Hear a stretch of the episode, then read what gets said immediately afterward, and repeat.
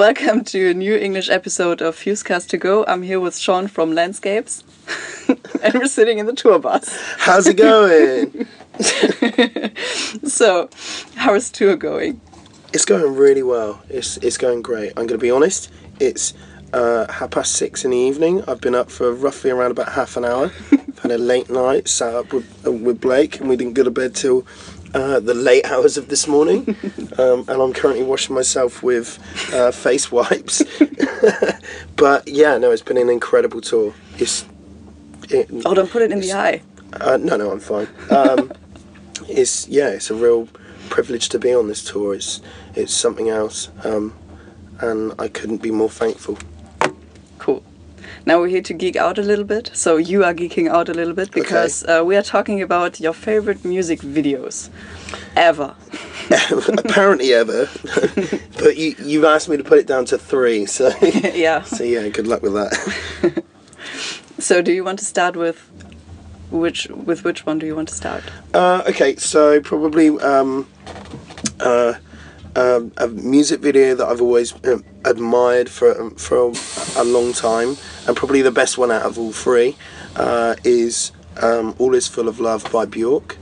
Um, it's a video to me that uh, uh, pushes the boundaries on uh, uh, sexual content uh, because it's it, it it's one of those type of videos where I think at the time when it was released, um, homosexuality wasn't overly accepted, and so for Bjork to play a part in in in something where uh, she's a mechanical device, um, and it it's quite apparent that it's another female component that doesn't quite work, but somehow it does.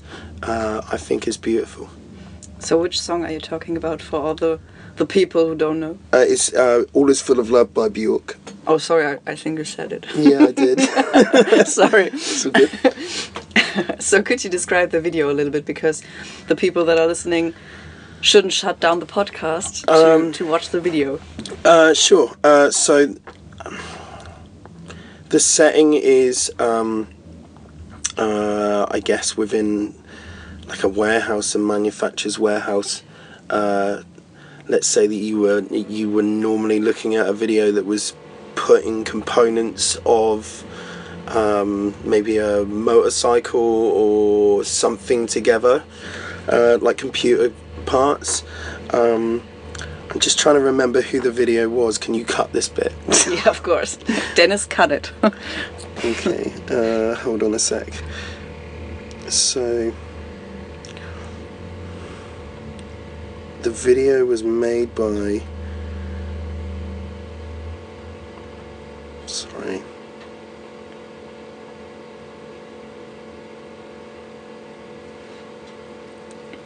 I'm sorry. no problem. It's a,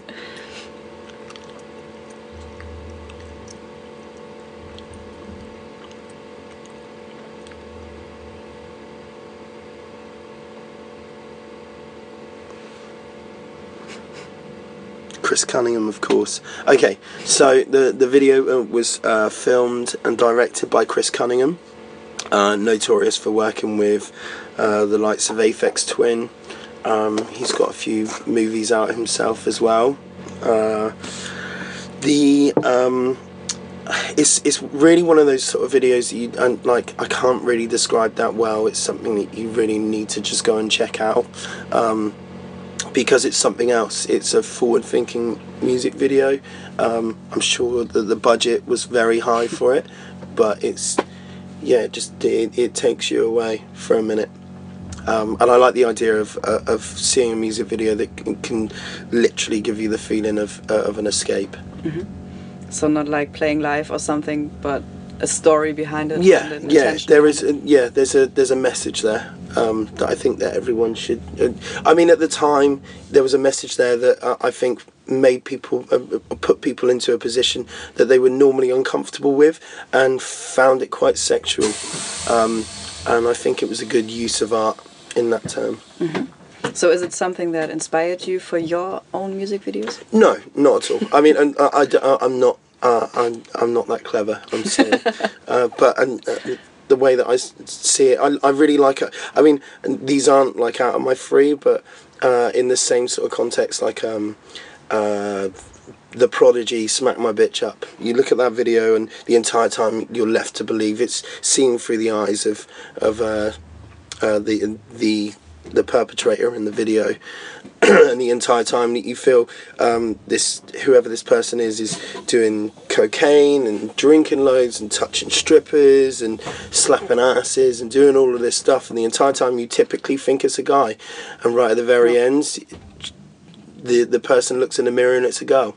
And it and it surprises you. Um, it's the same as Frank Carter and the Rattlesnakes, and uh, one of his later videos has been uh, where he he was a uh, it's a silhouette of a, a stripper, um, and towards the end she smashes the the the chair apart that she's dancing around, and then suddenly releases the corset, steps down from the heels, and it turns out that the entire time it was Frank, and you you're led to believe that it's some something else. I love Frank Carter. Yeah, it's it's great, and and the, those type of videos are uh, uh, uh, uh, provocative enough, but at the same time they- they have the sense of yeah they they fool your like the viewer into believing one thing and then switching it around. I think that's an amazing way to put a music video together. Yeah, we talked about the Smashing Pumpkins uh, video. Uh, Sorry, the uh, Prodigy. I was thinking about something else. About the Prodigy video uh, as well in our podcast because right. the guys remembered it that it was like, what the fuck? yeah, it is something that I wish. Uh, now that you said about um, Smashing Pumpkins, like I wish that's in Mm-hmm. yeah, my we top can. three. Yeah, we could talk about that later. Yeah, I, I will still talk about it. Trust me. Cool. cool. The second. The second. Or do you want to say something to Björk? Um, Is there something left? no, I just uh, admire her as an artist um, in general. Like I, I feel that um, uh, her input to music videos uh, is usually a part of the whole process of her album.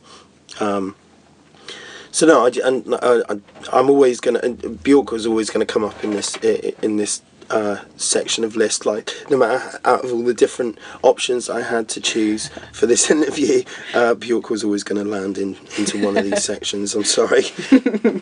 Cool. Um, I guess so. The the other video, uh, I'm gonna. Uh, Something that I've just uh, uh, a band that I've always admired, or uh, another artist that I've always admired was Maynard James Keenan. Um, I really like uh, one of his projects after Tool, which was a perfect circle. Judith was quite personal to him because it was about his mother.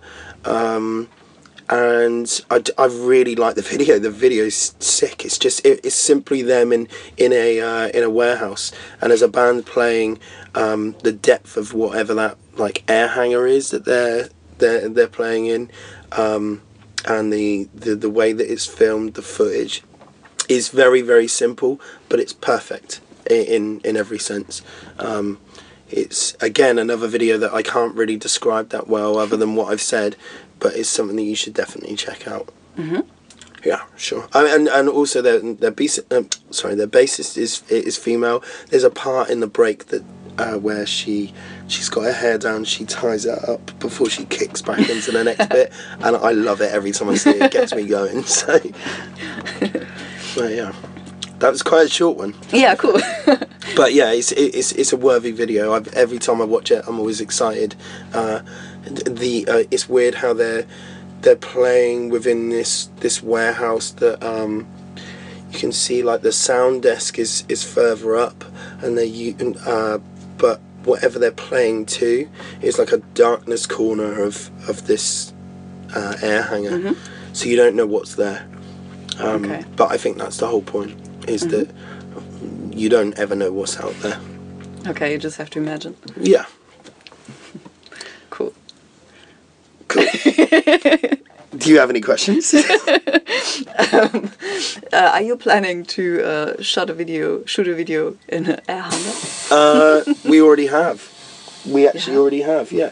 Um, our vid- music video for uh, um, neighborhood. Oh, it was a wasn't it? That was in a Ah. in a not a, in an air hanger, but it was it was Like a- with a big yeah. warehouse. We put that video together um, through uh, blood and sweat and tears. Really, it was. Um, uh, we we geeked out on. I built the. I mean, it's all from our album cover. So the the the letters that are on our album cover, I I'd ordered like um, uh, MDF and hardboard and uh, cut the letters out and I mean although it's a relatively well-known font that we used it was something that if if I built it myself we could move the letters around and and once they're photographed that's how they are. Mm-hmm. that's not a font that you know. And you carried them around on tour right? Yeah we took them out on a, on the capsize um, co-headline tour uh, and and took pictures of them outside every venue. Because we're mad like that, and it uh, it didn't make any sense. It was horrible loading them in and out, but it seemed worth it, and we've got a, a huge um, catalogue of photographs of everywhere across Europe that we took them. So we're pretty stoked on that. Mm, yeah, that was a good idea because in the first interview we had, you mm-hmm. uh, talked about this, the making of this this letters, mm-hmm. and uh, yeah, then I saw them on tour. yeah. Cool. Now, what's your third video? Uh, it's more current. It's a band I, uh, I really admire. I, I, admire them as people, uh, as friends, um, for the brief few times that I've met them, um, and as as musicians, as as far as they go. Uh, I, I could really rate uh, this this band coming out of Belgium called Oathbreaker, uh, and their latest record.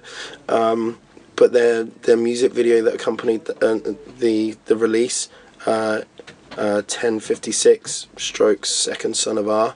Um, again, it hits in the same sort of realms as uh, as as Bjork in in certain in a certain sense. Like her the, her new method with vocals is is great, um, but their approach as to how they they came to put that video together and uh, I mean if I can try and describe the setting is she's a very witchy character, and uh, she's draped in uh, like uh, like black gowns. Um, but she steps out onto it's in a white room with black sand all over it, uh, and she has this uh, strange ability to be able to move over this black sand and create these patterns.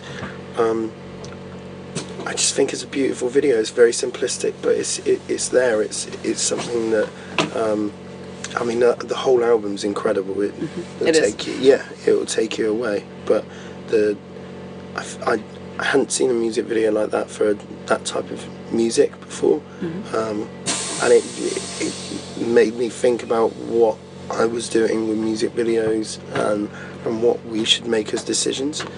Um, so yeah. That's that's definitely that's it had to be in my top three. Cool. Yeah, I haven't seen the the video to the song. Have you not? The songs. Me too. Ah, but I love Oathbreaker. Mm. I it took a while to get warm with them because I saw them like two years ago, I think, with Cancer Bats and While She Sleeps, mm-hmm. and I didn't know them, and it was like, is it a girl? is it a girl with the white dress and the hair just down and you couldn't yeah, see the yeah, face? You never see her face. And everyone was standing there like, whoa, when yeah. she started. Um, yeah, but the, the record is great. They have a, a, a, very good stage presence. I remember the first time I ever uh, saw them was at some festival when we were out with uh, the Carrier and All Teeth, one of our first ever European tours, and everyone just flocked to this um, uh, like indoor stage. And the atmosphere in there was was something else. It was and we didn't know anything about this band. We just we just heard that oh no you definitely need to check yeah. them out. And we walk in and this entire room is packed. And it was incredible. It was an amazing show. It was not anything that I'd ever expected before.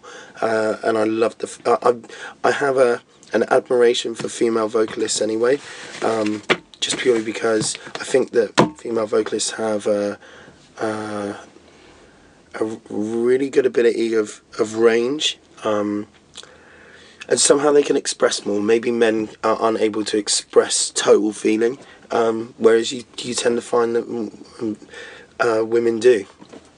I think it's um, it's hard to find a good female fronted like band like that. So yeah. do you know uh, uh, Brutus? Brutus. Mm, I don't know. They are as well from from Belgium mm -hmm. and like out of the the same crowd. okay. And they're great as well.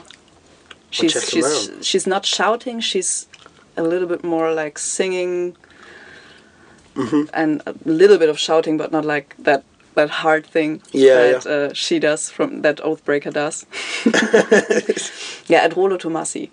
Oh yeah, Yeah, yeah, yeah, yeah. of course, yeah. Yeah, they are great. I those guys, yeah. They're cool. Now, what makes um, a good mus- music video for you? Do you have anything that you think is like, oh, it's a cliche, and oh, that's that's going to be good? It can be anything really. I mean, uh, you know, the same. Whilst I, I, I spoke about those videos, I mean, it- it's not really a top three. It's a, it's a, it's a, a three that uh, have uh, resonated in in my mind for a long time. But then, I mean, you know, the, you look at uh, Tonight Tonight by Smashing Pumpkins, and I mean that's a big influence towards uh, even our music video. Like we we took a huge inspiration out of that. Um, you look at uh, some of the latest PUP videos, like they're pretty crazy, um, and they're different to what you're normally expecting out music videos. I've, and there's there's so many out there that um, you can look at uh, new bands that are up and coming that uh, th- they have to use their initiative on a very very low budget, and I really admire being able to get the the maximum amount, uh, amount of visual sense out of something from uh, next to no money. Because uh, you know the higher the budget yeah you can do great things with that but um, it's all about where you know the ideas that sit behind it and the meanings behind the videos. Some some music videos they have meanings that are direct to the actual song. Uh, other music videos are completely different and separated from that. Um, it's down to the artist to choose that i guess. So tonight, tonight inspired you for neighborhoods as well, right? yeah. Yeah, yeah of course yeah. You could see that with the uh, with Kai with the the what is it Mm-hmm. The called? moon face? shaving shaving cream in his face. yeah how did you know there was shaving cream did oh, i, I just tell you that the the consistency. Oh, okay. Because it was supposed to look like uh, cream pie. It like yeah, it looked like pie. shaving cream. Yeah, it was shaving cream. we got it from the Lidl down the road from where the where the warehouse was, and it burnt his face. It- Oh. he was actually like, "This is stinging, guys. Can we please hurry up?" it's probably not that. supposed to put it on your No, face. no, not into that. not around his eyes, anyway. Now I think it's always impressive what um, small bands have, uh, like the budget they have to, Mm-hmm. to travel everywhere. Like um, there's a German band, they are traveling to, let's say, Portugal to Mm-hmm. shoot a video, um, and they are just hanging around there and they are getting filmed doing that. So It's great if you can do it, I guess. But I don't know. I mean, I don't think it's all about location. It's about it's the way that you set it up. I think, personally. I mean, and, and that uh, for neighborhood, uh, um, we filmed that in the town next to uh, where I live, a shitty little town called Trowbridge. Um, but it was for a, a friend of uh, of someone that I've known for a long time and knows my father and um, uh, he works for a like a food company uh, and one of the old buildings that they had taken on was empty. And it was just an opportunity. We had like a couple of months to run in there and just take over it for a second chuck up loads of black backdrops and and make it our own. And we, and it was all like packed out. It was really sad. It took like months to build and then it took a few days just to all strip back down to nothing and clear out. But that's part of the fun, I guess. Yeah. it was just sad to like things like we spent a lot of money trying to put those clouds together, um, which we made out of balloons and covered them in paper mache, and uh, that didn't work. And then it was um, cloth with plaster in it, and and then we sprayed it with adhesive, and then covered it with uh, like a like a fibre wadding that you find in, in bed sheets um, to eventually get the end result of clouds the size of cars that then went in the skip next door. So it was like, well, you know, so are you going to do something like difficult as that again? of course, yeah, Yeah? I, yeah. I like I like the challenge. It, yeah, um, it pissed our record label off to to no ends, but um, I liked the fact that we uh, we did something that meant something to us and and whether it cost us an arm and a leg out of our own pocket, it was worth it to us. And although it looks budget, it's it is budget. We are essentially, as far as it goes, pretty much as DIY as, as we can be. So, yeah, why not? Mm-hmm. What is a cliche that you would never include into your landscapes videos? What is the cliche? Yeah, that you would that you can't see that you don't want to see in your videos.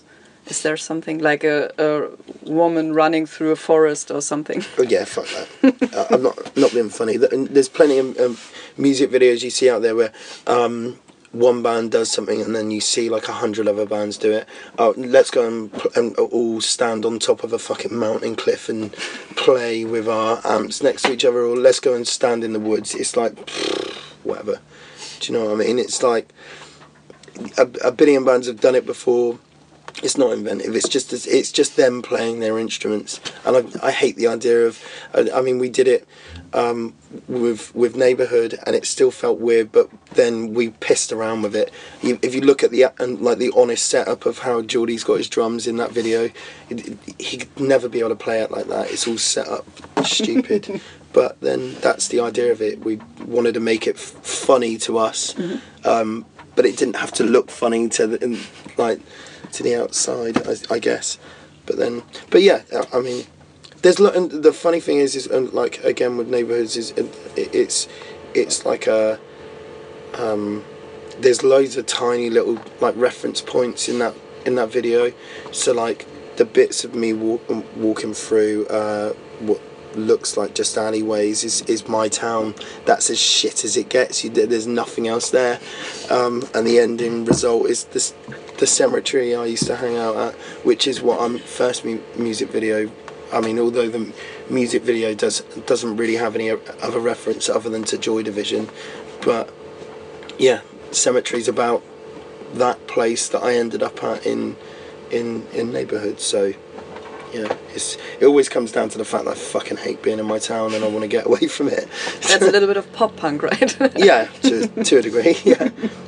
And um, what is an idea that you want to include in your like next videos? Maybe do you have like a concept in your mind? I can't tell you that.